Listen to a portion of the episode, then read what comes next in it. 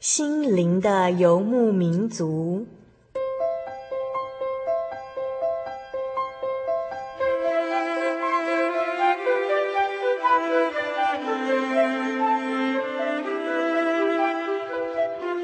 在这个谁都不管谁的后现代社会里，每个人的心灵都是游牧民族。成长的过程就是寻找的过程。每一颗漂泊的心灵，其实都在寻找生命的绿洲。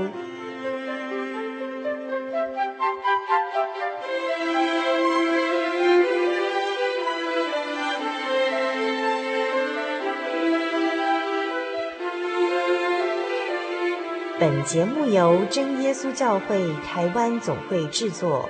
欢迎收听。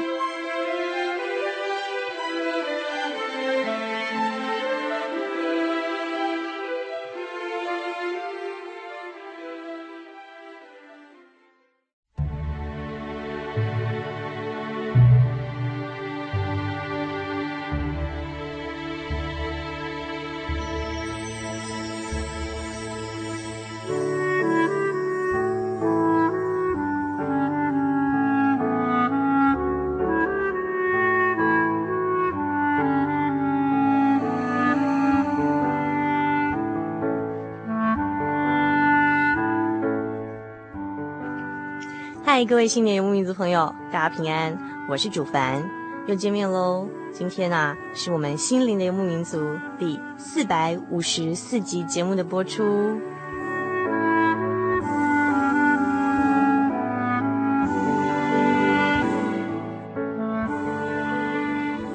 在今天节目的一开始呢，依照惯例啊。主凡会先回复我们心灵游牧民族朋友的来信。那么今天我们要回复的是来自于台东的志强。志强来信说：“主凡你好，今天是六月十九日，刚听完你的节目，随即提笔书信于你。第一次写信，所以冒昧之处还请勿怪，也希望你不会因为我受刑人的身份而介意，好吗？”听朋友介绍，听你心灵的游牧民族的节目，感觉很棒，一使我苦闷的生活心灵获得了几许慰藉。我虽不是基督徒，但经历许多情势的成长和年纪的渐增，让我感受到人生对爱的重要与珍贵，尤其来自神的爱，更是非比寻常。所以应朋友所邀。希望能和他一起来参加您节目的函授课程，一起学习耶稣的爱，不知可否呢？感恩，主恩满意，志强敬上。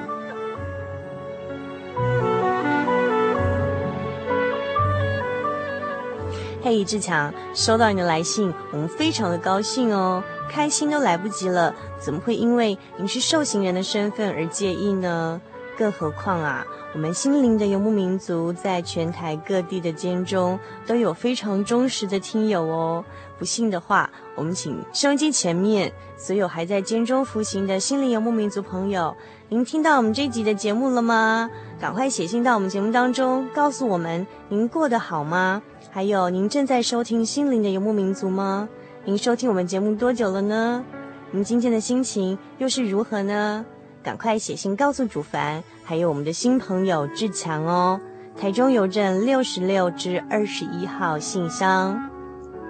志强在信中提到啊，因为经过朋友的介绍而来收听到我们心灵的游牧民族，觉得呃苦闷的生活，心灵仿佛获得了一些慰藉哦。虽然志强告诉我们说他还不是一个基督徒，那我们听到了非常高兴，因为在我们制作这节目背后的用心，就是希望像志强这样的朋友。能听到我们节目之后，哎，确实在呃苦闷的生活当中，心灵能够有获得滋润的感受哦。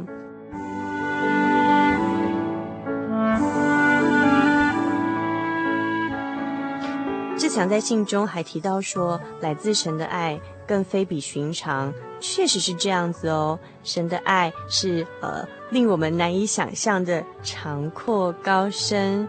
然后主凡在这边就想到了诗篇第一百零三篇第十一节里头，告诉我们：天离地何等的高，神的慈爱向敬畏他的人也是何等的大。东离西有多远，神呢叫我们的过犯离我们也有多远哦。可见神的爱是不是非常的慈爱，非常的广大呢？又像在诗篇第一百零八篇第四节里面有说到，神的慈爱大过诸天，诚实达到穹苍。哇，这是多大的爱！是遍满宇宙万物、穹苍，然后到甚至我们所说的呃整个宇宙都是充满了神的爱的哦。其实哦，神的爱不只是非常的广大，还是永远长存的。因为在诗篇一百十八篇第一节里面告诉我们说。你们要称谢耶和华，因他本为爱，他的慈爱永远长存。像其实，在圣经中有多处经节，就这样告诉我们，神的爱不只是非常的大，它是遍布整个宇宙的，呃，这样空间一种广大的、长阔高深的爱之外，啊，时间上也是永远长存，是永恒的哦。那我们在哪里可以看到神的爱呢？啊、当我们看天。观看这个宇宙星辰，它这样的一个呃运转的智慧，然后看到地上的水、水中的生物，还有在陆地上的各种生物，这种生生不息当中，都会发现到神的慈爱是非常的呃广大而且奇妙的，而且就遍布在我们的周遭之间。如果我们把我们的心眼打开的话，就可以感受得到哦。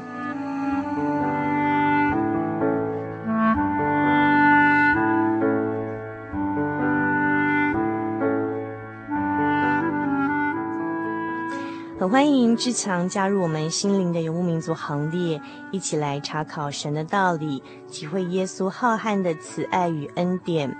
主凡在这边非常想要点播一首歌曲送给志强哦，这是由我们真耶稣教会上巴林青年诗班所为您带来的《天父必看顾你》。嗯，希望就像这首歌词里头所说的，那我们志强每一天的生活，每一时每一刻。都有天赋在看顾、保佑你哦，希望您喜欢这首音乐。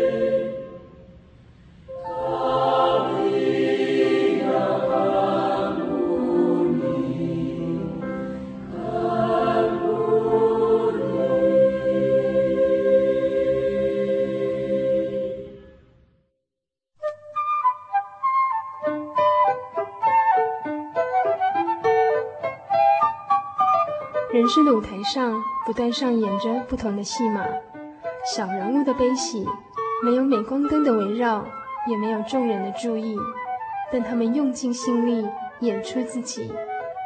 或许您将在他们的生命故事里头看到自己。小人物的悲喜。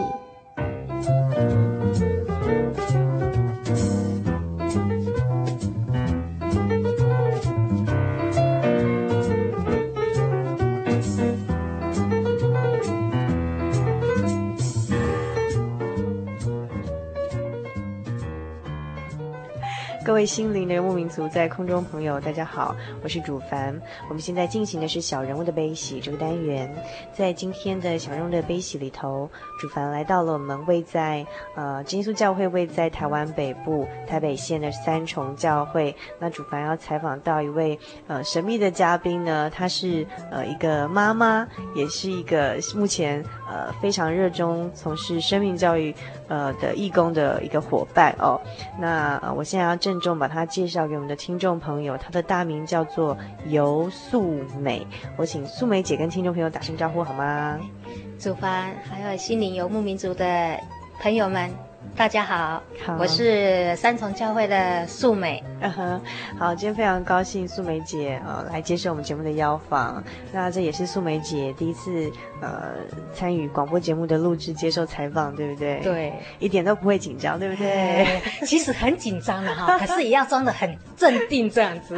呃，听说您好像最近都有在协助学校园的生命教育的工作。哎，对，感谢主哈、嗯，有将近快两年的时间。嗯哼，那在学校都用什么样的方式跟孩子们互动呢？嗯，就是有以一种最很自然、最自然的表现，就是啊、呃，爱你的孩子的心去爱他们，嗯、就不会有错误了、嗯。那这样是最直接也最贴切的、嗯，因为他们感受得到，你去到那一边是跟他们的一些他们的老师、班导师是不一样的、嗯、啊。那我也曾经在这一次啊，碧华。国中，因为我们六月八号 Happy Time 的时候，也看到他们给我们的回馈的信当中呢，他们也讲说，老师你们是主耶稣派来去关心他们的。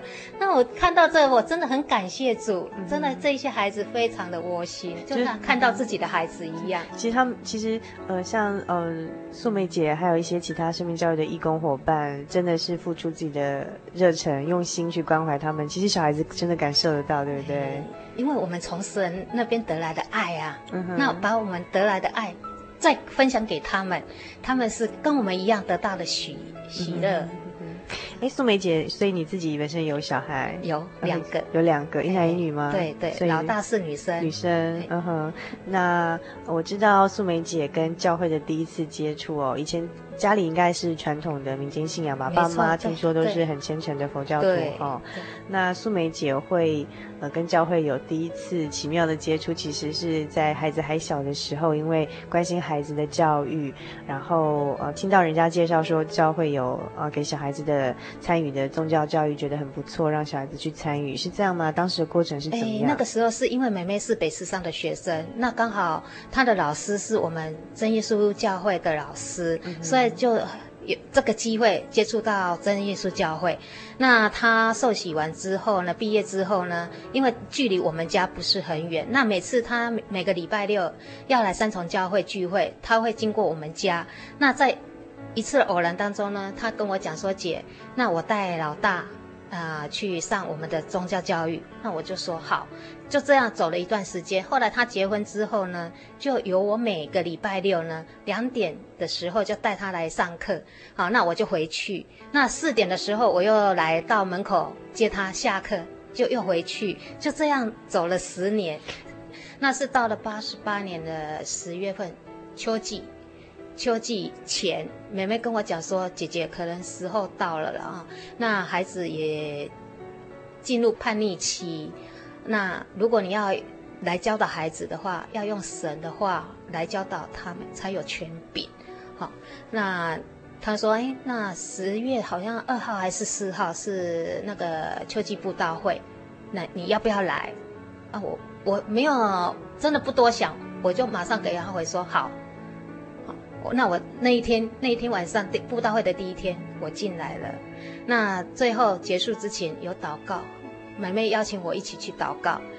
那在祷告当中呢，我哭了，很感动，真的很感动，哭得稀里哗啦的，鼻水跟眼泪已经分不出来了。可是我感受到说，神啊，把我的那种所受的苦啊，把我承担去了。真的感谢神哦，在祷告完之后，那一天我得到圣灵，真的完全是把我的重担挑走了，主是把我那个重担拿去了，我真的是肩膀上的那种重担完全释放掉，真的很感谢神，从来没有这么这么的喜乐，你知道吗？真的，那从那一天之后呢，我就是每布道会期间每每一晚都来聚会，那在两千年的六月十四号。春季布道会，我们母女三个人一起受洗，嗯，就是包括呃一男一女的小朋友都一起受洗。那时候是他们几几岁的？那个时候老大是十六岁，高一，嘿，高一。嗯、那在这个当中呢，其实一路走来哈，我觉得说我们的脚步是神在定的。那从小这个老大，我就开始在安排了。当他读幼稚园的时候，我已经安排，因为他是那个年尾的孩子，啊、呃，十二月十五号的孩子。那因为他不能读七岁读书，要八岁读书。那那个时候，我常听人家说，啊，女孩子七岁读书没有关系，因为女孩子比较早熟，哦，可以可以往前一年读这样子。所以我就把他的路已经铺得好好的，嘿，安排好好的，哎。在他上幼稚园一年级，就这样很顺利的就这样往前读，就是这样一路走来，到了国中毕业之后，那在国中要毕业之前，我又有听到一个信息说，哎，觉得又蛮适合我老大，因为他那个时候在国一遇到一个国文老师是蛮好的，啊，然后塑造他在文笔方面蛮有能力的。好，那那个时候，因为我们老大是一个比较没耐心，嗯哼，好，没耐心的孩子。那他对数学呢，总是能够低空飞过就好了，他不会要自我要求很高。好，那他比较喜欢在备课方面，英文跟跟国文这两科方。那我那个时候刚好听到一个信息，就是那个基督学院，他是专攻在这一方面的。那我就跟他讲，我跟，我老大讲说。那这样的话，不然你去读基督学院，因为你数学你比较不兴趣嘛，那你去关专攻语言，啊、哦，这对你来讲也有好处。嗯、哼那他也跟我讲说好，啊，他考试考完之后有通知说，哎，他能够在那边读书，哎，那他这边台北市这边的公立高中就放弃掉了嘛，因为没有申请嘛，他就去那边读。就在、嗯、就是所以，呃，大女儿叫佩玉，对，然后佩玉去，嗯、呃，就是国中毕业之后是到南投南投的那个鱼池乡的基督学院读，去就读，对对，去就读高中。好、嗯，那在那边他又读了半个学期，因为他每个月会回来一次。那在那个学学期快要结束的时候呢，他跟我反映的，他说：“妈妈，我想回来重考，回来读。嗯”我问他为什么？他说，他虽然在那边属于前面的啊、哦、几名，可是他感受到说，以后如果三年毕业之后，他如果回来这边竞争的话，他没有那个能力跟人家竞争大学。嗯哼，所以他想回来重考。嗯哼，那那个时候呢，我想一想，我又顺着他的意思，又让他回来。嗯哼，回到，可是他的课程跟他之前读的不一样了，那变成。他又去补习，就这样子，他准备了半年又重考。那重考之后，因为那一年没有联招，所以他考考上。我当初认为说，哎，他考到一百九九十几名，应该可以。他说他应该可以上高职，比较日间部应该可以上。结果他在北市商登记的时候，因为家长不能陪他进去，结果他出来跟我讲说：“妈妈。”日间部的没办法报上，报到夜间部的。哦，我说，可是你还有别的，像松山啊那些都可以呀。那你为什么不要报日间部，不然你报私立的啊？因为我的观念，其实我从以前我的观念是，我不大喜欢孩子读夜校，因为那个程度不大一样。有有的是出社会再回来，有没有哈？嗯、年龄都会比孩子一般的正常孩子都会大了一两岁都有了，有社会的历练了。啊，我我是想说，那你为什么？他说，可是哈、哦，他有一个观点就是说，北市商是台北高职是最第一个比最好的学校。他说，至少以后他这样毕业之后出来，顶着北市商啊，也会比较找到好的工作。那我想说，他这样讲也没有错。好，那我说好。可是我当天呢，在学校旁边，我就马上打电话给我妹妹，因为我妹妹是在一家贸易公司上班，我就我我就跟妹妹讲说，哎，有没有办法帮她找一家贸易公司接总机妹妹也好，因为那个会比较单纯。好，那因为夜校生，如果你白天没有让他有事情做的话，他的生活作息会不正常。为什么晚上可以不睡觉？他可以睡白天。啊，到了下午三四点要去上课，他才起来就好了。我是怕他的生活作息不正常，所以特地就打电话给妹妹。后来妹妹也跟我讲说，有他们有呃有熟识的一家贸易公司，哈，哎，愿意请那个总经妹妹，那就去上班，也去上课了。带了一年，第一一年级下学期的时候，我觉得慢慢慢慢孩子。在接近那个环境，在那个环境之下，慢慢慢慢开始的改变了。嗯哼，怎样的改变？变成爱玩，不认真读书。然后呢，晚上呢，虽然有去学校，可是就会翘课哦，会选课。选课翘，选课上。对对对对对对，选哈选课翘，选课上是是这样子。那到后来，老师也常常会打电话来说：“哎，佩仪在学校的状况这样子。”那我那个时候我已经开始在一直在慢慢的沟跟他沟通了，好，慢慢在问问他说：“为什么？好，这个也是你所选择的，好，那你为什么现在会有这种状况？你不认真的读书，那然后跟你们班上同学啊，有几个就这样，不是翘课就是。”爱玩这样子不认真读书，那每次让你们老师打电话来，我觉得很丢脸嘞。嗯，可是他也没什么回应，他说我没什么啊，大家都这样子，他说啊同学都这样啊。那我说别人这样，可是你可不可以自己稍微收敛一点？因为你是学生。嗯、可是他是听不下去的啦。嗯、那在呃二上的时候越来越坏，变本加厉。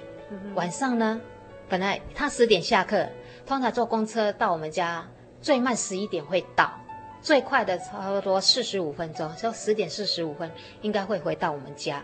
那有一次，哦，我看已经十一点还没到，十一点半还没到，我就赶快打电话说：“佩仪，你是在哪里？”然后他就说：“啊，妈，我等一下再回去。”那我一直要求他说：“你一定要赶快回来。”可是就这样子，偶尔他会比较晚。我就慢慢的不大能够接受，我给你规定的那个时间回来，为什么？第一个，因为你是女孩子，我常跟他讲说你是女孩子，晚上真的不不能太晚回家。好，那我希望你，如果你要跟同学出去，我希望你是星期日，好，星期六聚会嘛，星期日你可以跟同学约，不要晚上下完课就要赶快回来。那再来有一次到十二点。我回来，我可能声音有比较大了啦。我说哈，你真的哈，实在是很不听话，叫你早一点，结果呢，我觉得你反而呢，把我的话当耳边风，就越晚十二点你才回家，然后他也不回应，好，回来就去用他的事情，然后就去睡觉。再来有一次，他同学打电话回给我，他说：“石妈妈，石妈妈，哎，佩玉今天睡我们家好吗？”我说不行哎，因为我没有那个习惯让他哈在外面睡。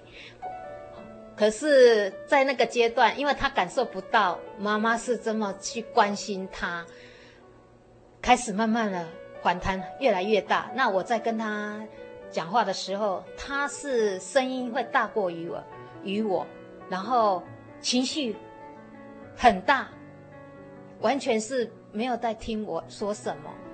好，完全整个叛逆都出来，我我真的没有在那个时候，我真的我没办法去接受他一个这么大的一个转变。所以他从小到大都很乖吗？就是一直到了念高中之后。虽然我知道他蛮有个性的，嗯、自主性蛮强的孩子，可是还没有这样的一个就整体而言，过去的都还蛮算听话，对对对对，还算 OK，会有自己的想法，对，因为当时还蛮听话，但是没有想到说，哎，怎么念了高中之后都不太一样。那个时候我还沾沾自喜的说啊，我已经跳脱，脑袋已经跳脱那种叛逆时期了。好像一般叛逆期是国中比较多啊，上高中会比较稳定。没错，可是真的是让我意想不到，他是在高中阶这个阶段才一个很大的一个转变。好，那在那个时候，我几乎每天都是跟他大小声的，我甚至还打他。可是呢，他就是很硬，他很硬，然后你看到他那那个样子哈，你真的就是哈，哦，真的没办法去形容。后来呢，呃，在我最最难过的时候呢，我我祷告，我哭着跟神求，我说主耶稣，我我不要这个孩子了，你把他带回去，我不要。为什么？因为。我怕丢脸，嗯，我怕丢脸。如果他做错事情的话，他就没有得救的机会。那在这之前，妹妹知道啊，她子女有这样一个动作，就是在这这一块学校这一方面，怎么会转变那么大？她给我一句话，但是说。爱大赦免也大啊，在约翰福音七章里面，嗯、呃，对，素梅姐，你的妹妹这样跟你说，对对对，她给我讲这一句话，爱大赦免也大。可是，在当时，我真的我完全没有办法接受这几句话的意义。什么爱大赦免也大，我真的完全没办法接受。可是呢，在我跪着祷告当中，主耶稣让我明白，嗯哼，什么什么是爱大赦免也大，我才从那个时候开始。对老大的态度有所转变，慢慢的去接受他，包容他，好言相劝的一直在跟他。在这当中呢，我曾经用我自己的意识去寻找很多的方法，我也去到他们学校问到他们的导师，我也经曾经有已经帮他办理，刚好那个时候有申请那个美国的公立学校，我也帮他申请了。好，要让他去那边读书。我觉得在那个时候，我认为说他去那里最好，好换个环境。那个时候是想说换个环境最好，可能对他有所改变。可是呢，真的是神哈奇妙的安排，在那在那一次美国公立学校，他名额有限，哦，他那一所办理那个游学中心呢，他们办的有名额有限，全省才五十名，结果他没有挤进去。好，那当初那个游学中心的主任有跟我讲说，那要不要考虑去加拿大？他可以帮我办。可是主耶稣让我明白，哎，不能去。为什么？因为我不能把责任推给别人，那是你的孩子，你不能哈把他放在那那边，你就可以卸下你的责任。不是这个样子的，主耶稣让我明白，就是在祷告的时候。对对对，主耶稣对对，在祷告当中呢，主耶稣让我明白，你不能这么做，你是现你是要逃避你的责任，你不是真正去关心你的孩子。所以那时候佩玉真的让素梅姐很头很头痛吗？啊，真的是已经很灰心了。呃，是真的灰心，真的灰心，所以我才祷告当中呢，求神把他带走，我不要。那在这当中呢，后来。我是真的非常的痛苦，因为每次跟他回话、跟他回应的话、讲话，他都是用大吼大叫的。我曾经呢气到说，我还骂，我还喊说奉主耶稣圣名敢撒旦。那个时候我也真的我自己也很可怕。那也后来祷告那也想到圣经上有讲，我们怒气不能成就神的意啊。主耶稣让我慢慢慢慢的沉淀下来。好，也让我明白，那个爱大赦免也大，要怎么样方式去带这个孩子，好，慢慢才有有所改变，我自己才有所改变。那到后，在那个当中呢，我曾经真的没办法去承受了。我跟主耶稣讲说，我真的我没办法，你给我的担子太重，我没有办法去承受。主耶稣，你把我召回好了，我不要，我我觉得我活着好累哦，我不要活着。真的，我我如果走了，我看不到我就好了啊！我干嘛还活着？我真是真的跟神这么求。那在这差不多有一年的时间，后来就是因为我跟学校接触，那也跟他们的老师沟通过，那后也跟孩子跟佩仪沟通过，我说，既然你这么不爱读书，哈，这段期间你这么不想不不想念，那我们来办休学。啊，他们老师也想说啊，这样也是很好啦，给他沉淀一下。那后来我跟佩仪沟通之后，他也愿意，好，愿意办休学，好，那就办休学。那在办休学回来之后，我也跟他讲说，哈，那你也上班也不要上了，完全跟外界隔绝，完全沉淀。我宁愿你就是在整天都在家无所事事，那也没有关系，那是真的哦，在那一年当中。他是真的完都在家里，那感谢神啊。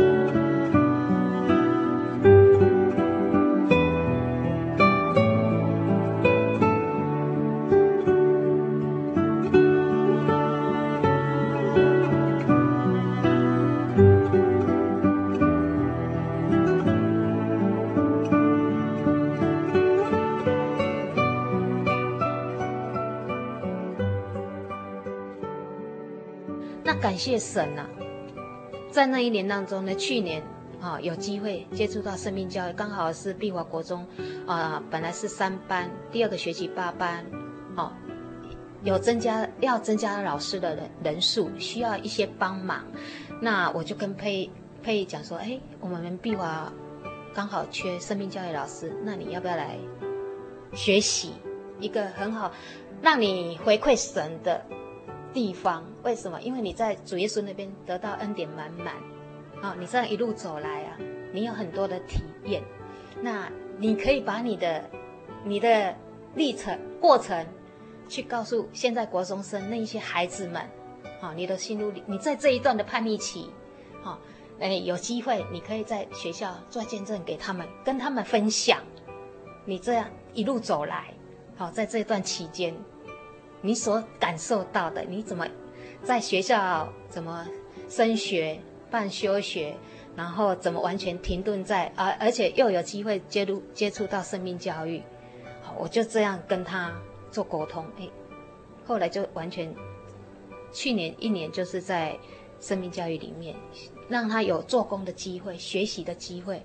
那在这当中，真的感谢神，他体会到很多，啊，因为他愿意用他的。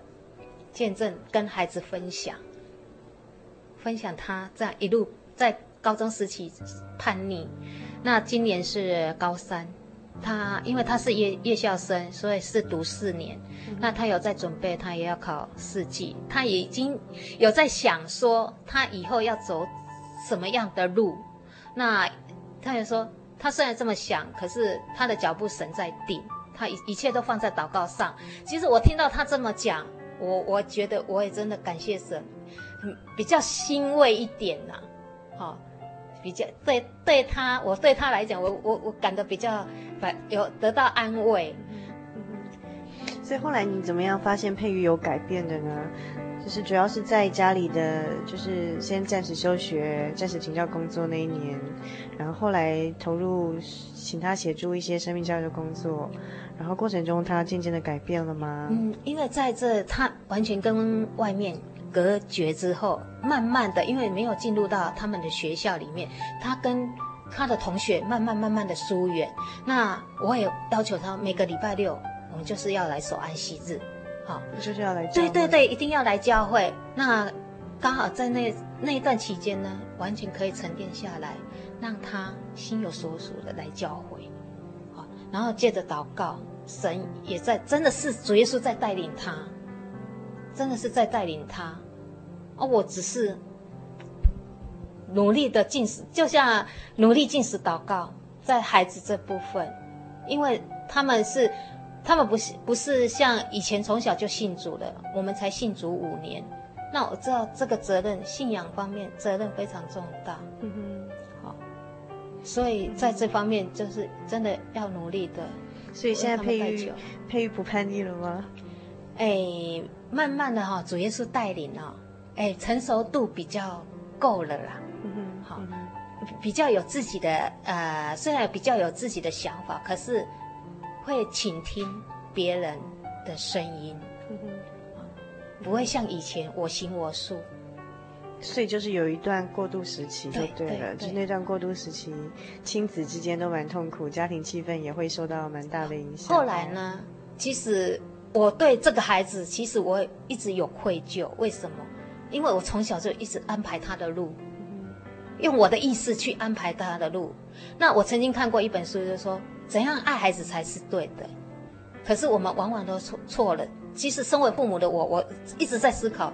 我们总认为我们给他的是最好的，可是未必是他需要的，未必是他适合的。好，因为我们总是我们认为，可是不是他，不是他想要的。其实那也没有用，所以导致后来孩子会为什么会有这么大的一个反弹？好，激发出爆发出来，那应该也是很理所当然的，因为他压抑太久了。我从小就这样一直安排着他的路，把他对对对对，想说这样还对，就怕他跌倒，让他能够一路走来一帆风顺。可是没想到，哦，后来祷告当中，主耶稣让我明白。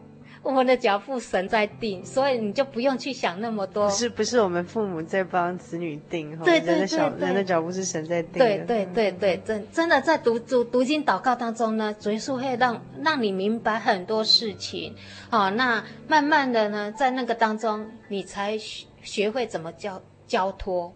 因为在那个那段期间，我还是一直在用我的意识，我的意识去做事情，因为想尽办法嘛。要让他怎么样去？好，比如说申请那个美国公立学校，啊，然后要要他去做什么的，这还是都有我的意识在，因为我没有祷告，有祷告不够，我们要跟神求适合他的路。就是可能祷告方向还是会比较倾向说，神啊，我想为小孩这样安排，请你成全还是什么？自我其实还是把自己的想法放在神的带领之上。没错，因为那个时候我心中的是我还摆在神的前面，我没有把神排在前面，因为我高过于神。好，那主耶稣说好，那你就做做嘛，你去做啊。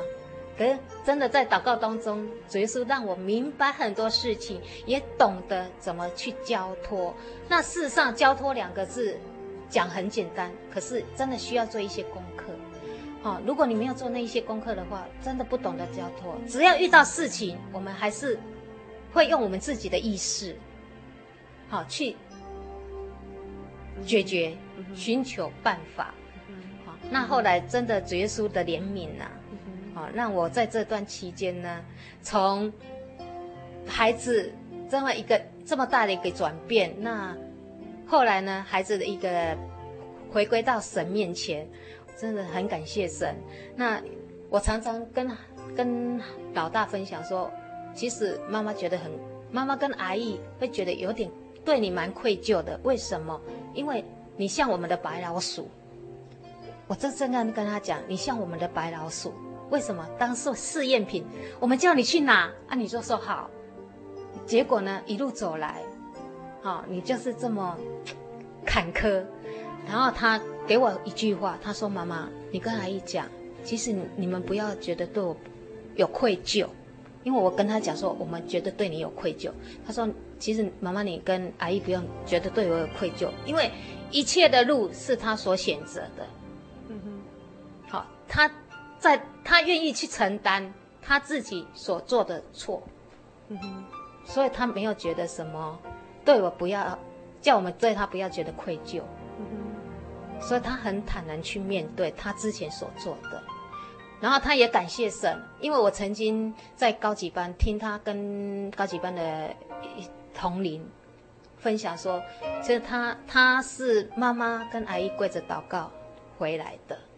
那我听到这个样子，我很感动，因为神让他感受到说，神与他同在，主耶稣把他拉回来，主耶稣的爱把他拉回来的。嗯，我前一阵子刚好看到一篇文章，它里面有一句话写的蛮有趣，就是说其实，呃，有时候在神的眼中，父母跟我们一样，都也是天赋的小孩哦，也是都在学习怎么样做父母。那我觉得从素梅姐她的分享经验中，跟我们，嗯、很好的一个。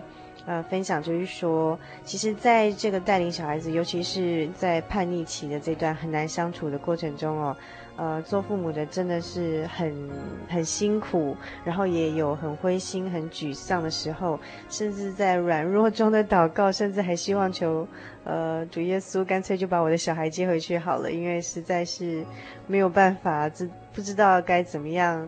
去带领这样的小孩哦，那可是后来，呃，在祷告中，神让素梅姐明白说，哎，这个责任是还是我自己要负责的哈、小孩还是要负责，不是说把他呃求神把他接回去，或是把他送到美国去，就是可以解决问题，自己该负担的责任还是要负，但是不同的是心境转换，那可能从小我们就把这个小孩子，因为实在太爱他了，然后很希望就是用自己的方式去爱他，然后用我们以为。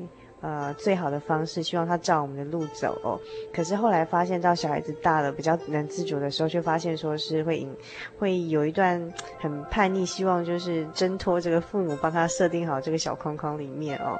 那这个时候，当然素梅姐自己本身也学习到说，呃，就是虽然儿女是神所赐给我们父母的一个很好的、最好的产业哦，那我们有义务要把小孩子托管好。可是呢，小孩子的脚步还是神在定哦，而不是我们在定。应该让呃小孩子选择他自己觉得呃适度的给他一些可以发挥的空间，然后最重要是把他放在主耶稣的道路上，然后行在神的道不偏差，这个才是呃也许是比我们自己以为说，呃。哎，要他往这个方向走，往那个方向走是最好，就是可能要把自己放小一点点，然后把神的意思放在我们的前面，然后也听听小孩子的心声，知道他要什么。那我发现在这过程中，素梅姐本身也成长很多哦，对不对？嗯，也感谢神哈，借着老大这个例子，然后才才知道显出自己是多么的不足，哪里不足。既没有爱心，没有耐心，真的啊，真的，因为我们总是说我是爱孩子，可是你爱孩子的方式错误了，好，爱的不对，因为不是他需要的啊，不需要的就是爱的不对嘛。那主耶稣也是借着他来让造就我，好，在这一方面，对，知道自己的不足，在这一方面凸显出来，哎，自己原来哈。什么都不好，没有没有自己想象的说，啊，我本来我以为哈，我多么有爱心，多么有耐心，事实上是没有。当孩子这样一出状况的时候，我是大吼大叫的，用我自己的方式去解决它。那感谢神，真的感谢神，在祷告当中，主耶稣让我明白很多事情。那一直用圣经的话也在教导我，要怎么样去来带领孩子。好，那也在这当中呢，学习到说怎样跟孩子做倾听，倾听是非常重要的。就像现在有很多的忧郁症的孩啊，不管大人孩子、小孩都一样，缺少一个倾听。那我觉得，身为父母，我们是真的要多学习在倾听这部分。那从小真的就要跟孩子的那种感情要培养起来。到大了的话，你想要跟他做某一些沟通，他才不会去排斥你。要不然你大了要再来跟他想要再听他说话，对对对，他从小已经就很难的，因为你从小就没有这样习惯听小孩子的声音，对对对，已经没有习惯的。因为为什么小孩子小的时候，或许要找你妈妈妈妈怎么样怎么样啊？我没有空了，你去做你的，或是你去干，你去做什么事情？你不要来吵我，那边有什么有吃的啦，或是你去看电视，嗯、我们都会用一些事情来把他敷衍的。嗯、可是真的孩子大的时候。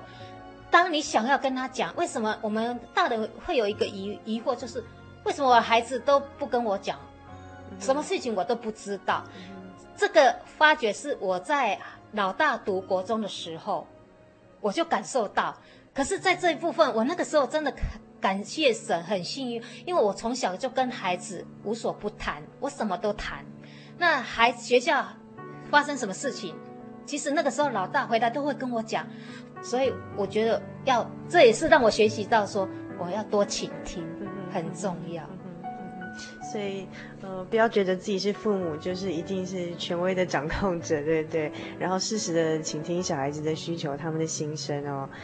不过素梅姐很幸运，就是说还好在这整个过程中哦，然后其实因为毕竟呃佩玉她从小有受到宗教教育，所以虽然说在呃叛逆期这段期间再怎么样就是不顺父母的心意哦，还不至于做到说让就是无可挽回，或者说真的是误入歧途的地步。所以这也是从小呃十岁前受到宗教教育，有有这个明辨是非的这种。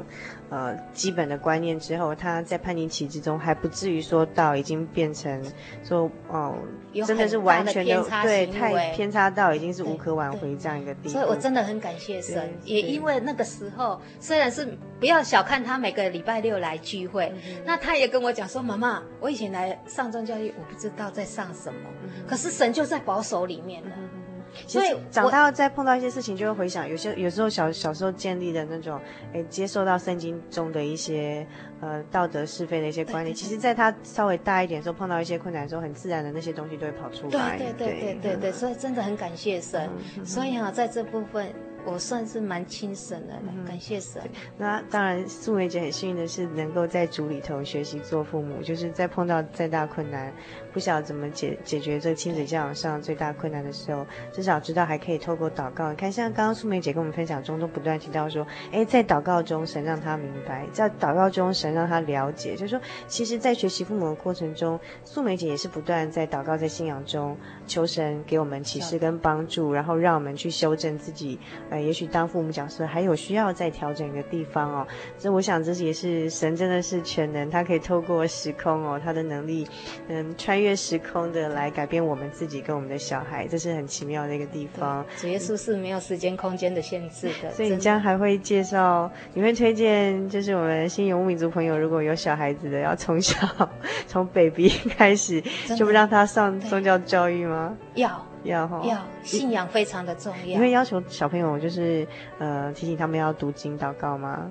会会哈，就是一一定要要求他们，即使是三分钟五分钟也好，嗯、因为要把那个习惯养成。嗯哼嗯哼，好。那有时候孩子会偷懒，其实不要说孩子的，我们大人我也会偷懒嘛。好、嗯，可是我们尽量要以身作则。我觉得父母有时候不用说太多，以身作则。嗯、你怎么做，孩子都在看啊。比如说这一两年来，我接触到生命教育，那有一次呢，哎，佩玉呀、啊，就。租的一个蛮好的片子，他感觉蛮好的片子，那要租回来给爸爸分享。那我就在想说，我就回回他说：“哎呀，那不爸爸看电视就好了，就不用看影片呐。”他说：“妈妈，你在生命教育你是非常的喜乐，可是爸爸没有。”嗯哼，那所以孩子就感受到说：“我我他他知道他妈妈在做什么事情，虽然有时候晚上都会很很晚回来。”可是他们都非常清楚，非常放心。嗯，我去做事，去做哪一些事情，嗯，啊，给他们不用去担心，不用去担心妈妈说为什么那么晚还没有回到家，都知道我在做什么。那我觉得真的是以身作则非常重要。嗯哼嗯，因为你说再说的再多都没有用，因为孩子孩子的眼睛是雪亮的，一举一动他都看在他的心里面。如果你父母稍微有有一点，诶，没有身体力行的话，孩子是马上就会给你回应出来的。嗯哼，好，所以我觉得以身作则最重要。好，那素梅姐，也许针对我们新游牧民族朋友，呃，听众朋友当中，有的人也许他也面临到，呃，这个可能会跟素梅姐比较早期一样，就是诶，帮小孩子还在呃几岁，就是还没上幼稚园就开始规划以后要读什么幼稚园。或是以后要上什么小学，要去参加什么样的那种课外活动，或弄什么才艺班之类的哦。那有的可能是小孩子已经比较大了，正好处在叛逆期，这种尴尬的家庭气氛不是很好的时期。其实针对这些呃，也许在这样一个阶段的父母跟小孩，那素梅姐你自己本身的亲身经验，你想跟他们分享什么？我亲身的经验啊，嗯，因为我刚才刚才有讲到说，我。当初有机会进入的，真的蒙神的怜悯拣选啊！那第一次来慕道就得到圣灵，在得到圣灵的那一刹那，才知道是亲神的，神的怜悯真的让我亲神的重担释放了。那我我们希望听众朋友，主耶稣有讲过，凡是挑重担的到我这边来。好，如果你们有什么困难的话，也希望你们来来接触，体会又不一样。就是来认识主耶稣，还有他的道理。对，然后相信，不管你在这个亲子教养、跟父母相处，还是跟子女相处，这样的担子，呃，会发现说，在主里的给你的担子是轻省的，就是我们有主可以靠这样子哈。呃，那。那今天非常谢谢素梅姐对我们做的真情的分享，然后素梅姐跟我们分享到她自己呃在主里学着做父母的一个这样的亲身的经历，希望对我们心灵游牧民族朋友都有帮助。那也希望以后素梅姐如果还有更新的一些。呃，在这个信仰还有教养各方面的一些生活上的体会啊、见证，再来我们节目中跟听众朋友分享好吗？好，好，好。那如果您想要进一步的来认识，呃，这位帮助素梅姐去做一个呃父母的这份信仰，还有带领她，还有她的小孩的天赋主耶稣的话，欢迎您参加我们的圣经函授课程。如果您喜欢我们今天的节目，也欢迎您索取我们今天的节目卡带。来信请寄到台中邮政六十六至二十一号信箱，传真号码。零四二二四三六九六八，著名心灵的游牧民族节目收。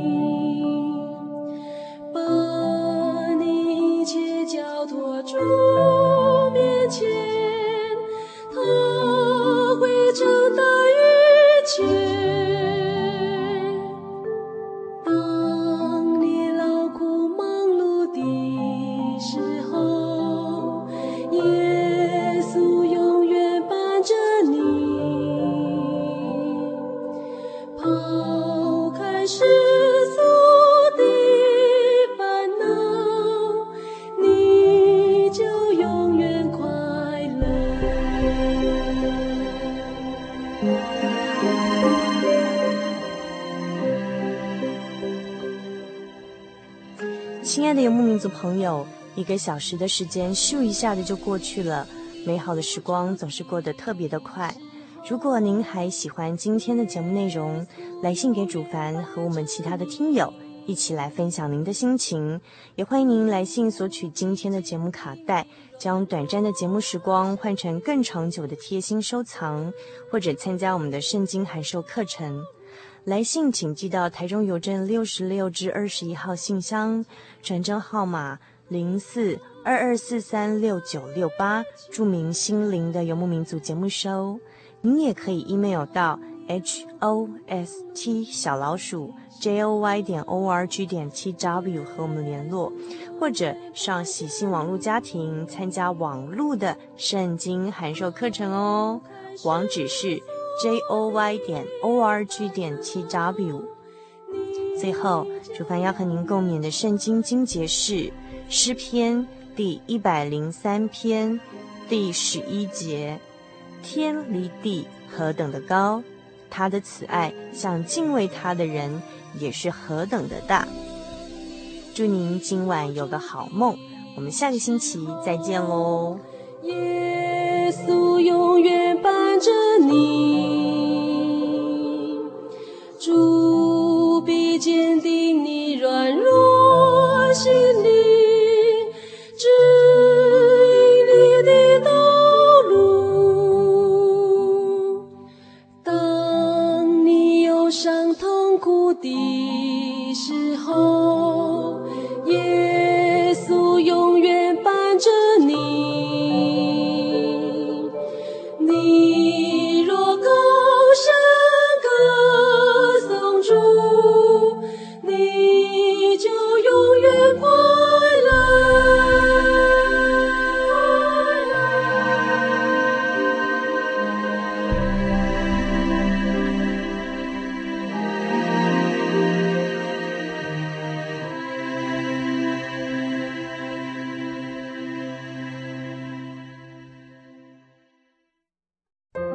圣经的道理好有兴趣哦，可是又不知道怎么入门哎。你可以参加圣经函授课程啊！真的啊？那怎么报名？只要写下姓名、电话、地址，寄到台中邮政六十六支二十一号信箱，很快的，你就会收到第一课的课程了。赶快去寄吧。嗯。圣经函授课程能循序渐进地引导您更了解耶稣基督的福音，得到生命的滋润和来自信仰的力量。本课程完全免费，欢迎来信台中邮政六十六支二十一号信箱，请注明参加函授课程。愿神祝福您。您在街上曾经看过这样的招牌“真耶稣教会”吗？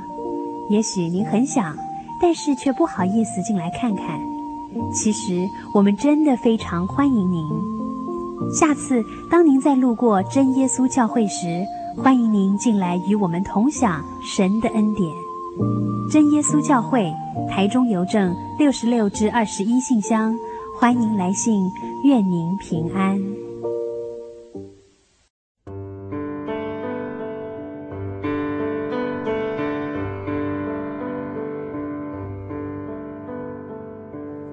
有什么地方能让你疲惫的心灵得到休息？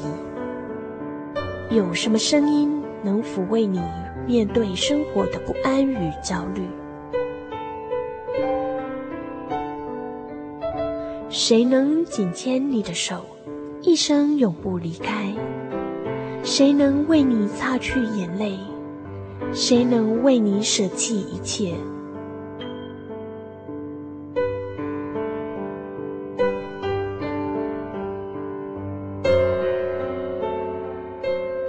稣基督正等着您，等候您回到他的身旁，再次与他相认。欢迎您至各地真耶稣教会，让我们的疲惫与不安，在他怀中得到安歇。